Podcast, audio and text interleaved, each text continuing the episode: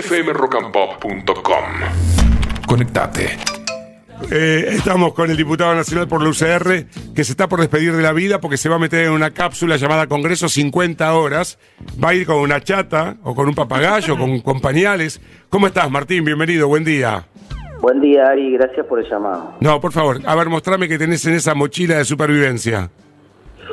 Bueno, obviamente mucha mucha paciencia, una hoja de ruta con la, la decisión del bloque de cómo votar cada uno de los artículos, una voluntad grande de acompañar al Poder Ejecutivo y de ayudar a que las cosas salgan bien, siempre eh, pero al mismo tiempo respetando las, la- los, los principios ideológicos nuestros y el compromiso con nuestros propios votantes. Pero todo esto no es tan, eh, todo eso no es tangible. Yo quiero saber, porque la sesión es tan larga, si vos te llevas un termo, si te llevas una muda de ropa, si te llevas un sándwich, si tu pareja, si es que tenés pareja, te preparó la valijita, ¿cómo es el tema?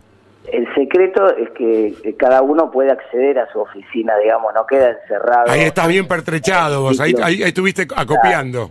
Exactamente, en la oficina uno tiene algunos recursos como para poder resistir la, la, intemperie, digamos, un, un búnker armado ahí que, Está que bien. permite eso, ¿no? Desde que sos diputado, ¿cuál es la sesión más larga que recordás? Una que decías, por favor, que, este- que termine, no doy más. Las sesiones de presupuesto son muy Mm. largas, ¿viste? Empiezan a las 10 de la mañana de un día y, a- y la última creo que terminó a las a las 2 de la tarde del día siguiente. Así que ¿Se vuelve a casa en algún momento? Hay un- eh, por supuesto, se va al baño, se come, se echa un, un- un un- torrito. ¿Qué se hace? Mira, una cosa es volver a tu oficina a, a tomar un café y volver rápidamente a la sesión, eso eh, digamos lo podés hacer. Es un riesgo muy grande irte a tu casa Claro. porque porque eh, en algún momento pasa, por ejemplo, sobre todo a la madrugada, que cuando el oficialismo quiere aprobar algo y vos estás distraído. El kirchnerismo para eso era magnífico, se, se la sabían todas, ¿eh? Claro, cada tanto, eso en general se respeta, suele haber algo, hay una letra no escrita que dice en general se respeta eso y no se hacen esas cosas, pero, pero por ejemplo, cada tanto hay una sorpresa, entonces vos podés estar descansando, no sé, 3 de la mañana, alguien está en un sillón tirado y empiezan a sonar los celulares y dice, che, bajen, bajen, bajen, que vienen los peronistas quieren votar ahora y tenés que bajar rápido porque por ahí si de- te descubren con debilidad que ven que no está tu gente cerca, Mm. te, te aceleran una votación. Entonces, eh, digamos, pero normalmente lo que vos vas a ver durante eh, los días que dure esto, no sabemos cuántos días va a durar, pero va a durar, es un, un, un ida y vuelta, digamos. Algunos van a estar haciendo prensa en el Salón de los Pasos Perdidos, otros circunstancialmente van a ir a tomar un café, otros... Claro. digamos, entonces, Y porque Cristian Cristian Ritondo, que te- también tiene bastante experiencia, calculó 50 horas. Es posible, es posible, pero además también hay una negociación durante esas 50 Claro. horas, sigue la, no, no es que está todo terminado. sigue Bueno, vayamos a eso, Martín, porque- a artículo, ¿no? Eh,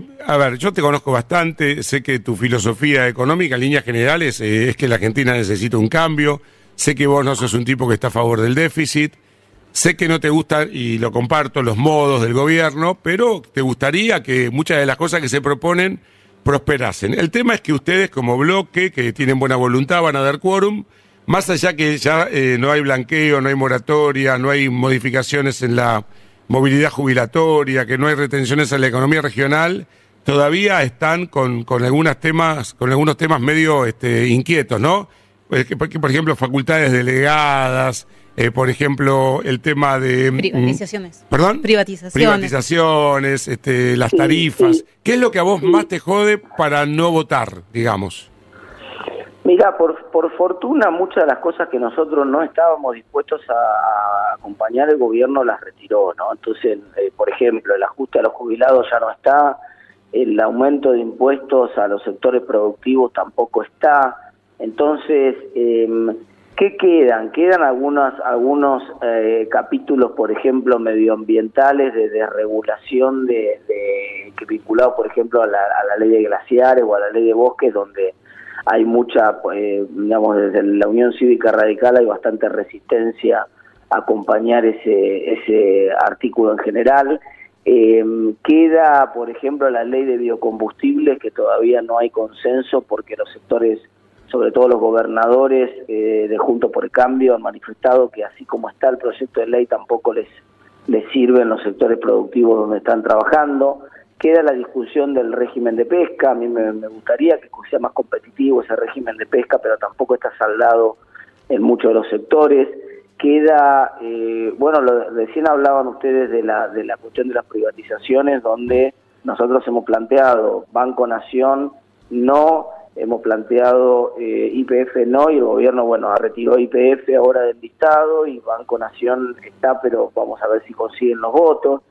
Facultades delegadas habían empezado, acordate, con 11 facultades delegadas en 11 materias y durante cuatro años y ya hay un texto bastante eh, consensuado que tiene seis facultades que esencialmente son las económicas, financieras, administrativas, la cuestión vinculada a las tarifas, la cuestión energética, donde realmente hay problemas que requieren de alguna acción bastante urgente del, del Ejecutivo y donde han sido acotadas esas facultades. Entonces, qué sé yo, por ejemplo, no puede cerrar en la emergencia administrativa, uno pensaría, bueno, puede cerrar a simple firma y por decreto, qué sé yo, el INTA o el, o el CONICET, ¿te acordás que se discutió mucho esto? Bueno, no, ya se acordó que no, que no puede cerrar ningún organismo del Estado por decreto. Entonces, eh, digamos, es como que el gobierno ha cedido en muchos de los puntos que hacen hoy más factible que, que avance el acuerdo. O sea, el semáforo hoy que nosotros oportunamente habíamos hecho con el rojo, amarillo y verde de cada uno de los puntos, está bastante más verde y amarillo que rojo. Pero no, queda a mitad de camino porque tantas veces hemos charlado, a mí me encanta hablar con vos, además mezclas tu condición de economista con hombre de radio, tenés los ritmos. Y sabemos que la Argentina no puede seguir con estos déficits, sabemos que se tira la guita. Mira, ayer se supo que en La Plata el, nuevo intendente Alac comprobó que el 56% de la gente que cobra sueldo en el municipio eh, no labura. Y así hay un montón de guita que estamos regalando los argentinos. Entonces, digo, más allá de los modos de mi ley, yo creo que está bien intencionado en que Argentina vaya a un déficit cero. Ha cedido en muchas cosas donde él generaba ingresos y ahora, como no están esos ingresos, él va a tener que hacer recortes. ¿No queda mitad de camino? ¿No es una ley chiquitita si es que se quería transformar realmente el drama del déficit? No, en absoluto, no, no. Quedaste, quedó una ley con una reforma profunda en, mm. nueve, en prácticamente nueve áreas importantes de la actividad económica con más de 350 artículos que están en discusión. Es realmente extraordinario que tengas una ley de esta magnitud, te diría, hay que ir hasta el año 89 para encontrar el acuerdo que hizo Alfonsín con Menem para la ley de emergencia económica y la, ley de reforma del Estado para encontrar algo de esta magnitud. Déjame, déjame decirte, no obstante, que eh, para ordenar muchas de las cosas, eh, como por ejemplo lo obvio, ¿no? Esto que decís vos, que el que, que el que cobra vaya a trabajar, no necesita ninguna ley el presidente, ya tiene las leyes disponibles para ordenar eso. y para llegar al déficit fiscal cero. Y lo que está, lo que terminó haciendo, eso fue una gran estafa, porque mi ley dijo durante toda la campaña que lo iba a hacer ajustando los gastos de la política y no mm. propone ajustar ningún gasto de la política en este proyecto de ley. Esencialmente ni tampoco lo hizo él. Esencialmente lo que... Pero mandó menos guita discrecional a las provincias, por ejemplo. no, no, porque eso, bueno, hay una parte de la, del dinero con el cual antes se hacía política con hacia las provincias, que obviamente eso es un margen del presidente para reducirlo y me parece bárbaro. Ahora, em, eh, licuar como se están licuando los salarios y las jubilaciones es la principal variable de ajuste. Hoy te diría Ari, en vez de la motosierra, finalmente mi ley va a ser recordado por otro electrodoméstico, por la licuadora. Pero ahí, eh, él, si él este, lograba que le empiecen a actualizar a los jubilados por, por inflación desde abril, hasta abril había un deterioro, pero mientras tanto con la movilidad jubilatoria actual, también los jubilados se están perdiendo como en la guerra. Es así, es así, Ari. con, la fórmula actual, cuando se acelera la inflación, como pasó en, en octubre, noviembre, diciembre y, enero, vamos a conocer el dato en pocos días, pero todos saben que fue muy alto, los jubilados pierden como en la guerra con esa fórmula. Sí. Cuando la inflación baja, empieza a bajar, que es lo que mi ley dice que va a empezar a pasar ahora, los jubilados recuperan todo lo que perdieron, o buena parte de lo que perdieron. Entonces, el problema de la trampa de lo que quería hacer mi ley es que mi ley decía, bueno, a partir de, abril te pago la inflación. Y vos le decías, pero ¿y la inflación de diciembre que fue 25% y la de enero que va a dar 20 y pico también? Y la de febrero que va a dar, no sé, 10, 12 y la de marzo? No, no. Todo eso pelito al cielo, te decía. Todo eso ya está. pasado pisado. Vos decías, no, porque justamente la ventaja de la fórmula actual, con todos los problemas que tiene, vos sabés que nosotros votamos en contra de esa fórmula. Pero que supuestamente cuando va a empezar a bajar la inflación, el, jubilado iba a empezar a recuperar. Y justo cuando el jubilado le tocaba eso, se lo sacaba. Eh, dos más, porque sabés que, que, siempre tenemos prisa, pero ganas. ¿Vos admitís que está bien lo que hace el gobierno en el tema reservas, cómo ha recompuesto reservas, y que es probable que la inflación empiece a bajar, o crees que lamentablemente la inflación eh, no va a empezar a bajar?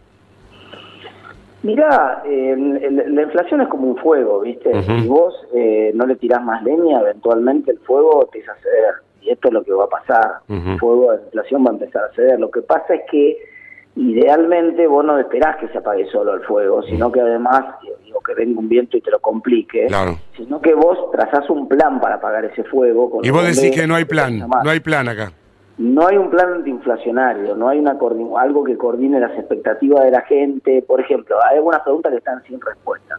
El gobierno va a tener que devaluar nuevamente en el mes de marzo o abril. Hay muchos que dicen que sí, hay muchos que dicen que sí, que va a tener que devaluar. ¿Y qué cree que va a pasar con nada de eso? Y no, más inflación. Eh, Carolina Suárez en el final con, con Martín, dale. No, justamente era eso, que la falta de un plan de, de, desinflación, un, este proceso intermedio, eh, ¿a qué se lo atribuís? Mira, algunos que son mal pensados dicen que el gobierno lo hace a propósito porque entonces licúa más rápido el gasto y consigue el déficit cero mucho más rápido de lo que había pensado sin tener que, sin tener que usar la, motosierra usando la licuadora. Digamos, es, es una posibilidad. La otra es que la, los que son bien pensados dicen, bueno, en realidad que lo que pasa es que la mayoría de los dólares empiezan a entrar en, en marzo, abril con la cosecha y por lo tanto el gobierno no podría anunciar un comprometerse con un plan de estabilización hasta no estar seguro de que va a tener los dólares suficientes. Y eso recién va a ocurrir en marzo abril. Bueno eso también es una posibilidad ¿no?